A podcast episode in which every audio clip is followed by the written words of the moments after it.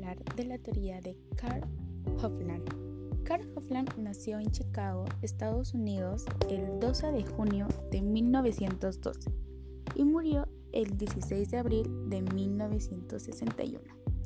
A Hofland se le debe el estudio de la comunicación persuasiva como formulación científica de la retórica. Los argumentos en una presentación, la fuerza de las presentaciones bilaterales y los eventuales efectos de las comunicaciones atemorizantes.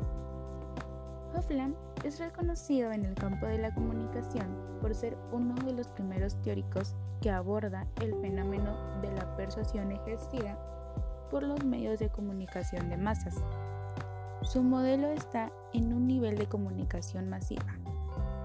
Su área disciplinaria es la psicología y tiene un, un enfoque teórico-funcionalista. Se desprende de los efectos en el cambio de actitud. Depende de diversas circunstancias relacionadas con el emisor y su credibilidad, naturaleza del mensaje, su capacidad comunicativa y al mismo tiempo las características del receptor.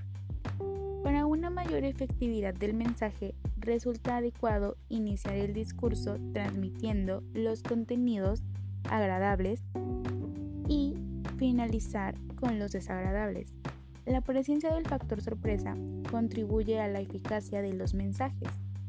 La mayor contribución del modelo de Hopland fue señalar que no se pueden atribuir pautas generales de comportamiento a los diferentes destinatarios de un mensaje, pues la recepción difiere de cada persona según la de credibilidad, la sinceridad y la jerarquía que se atribuyen a la fuente, la forma en que se presentan los argumentos y el cúmulo de creencias que previamente tiene el receptor.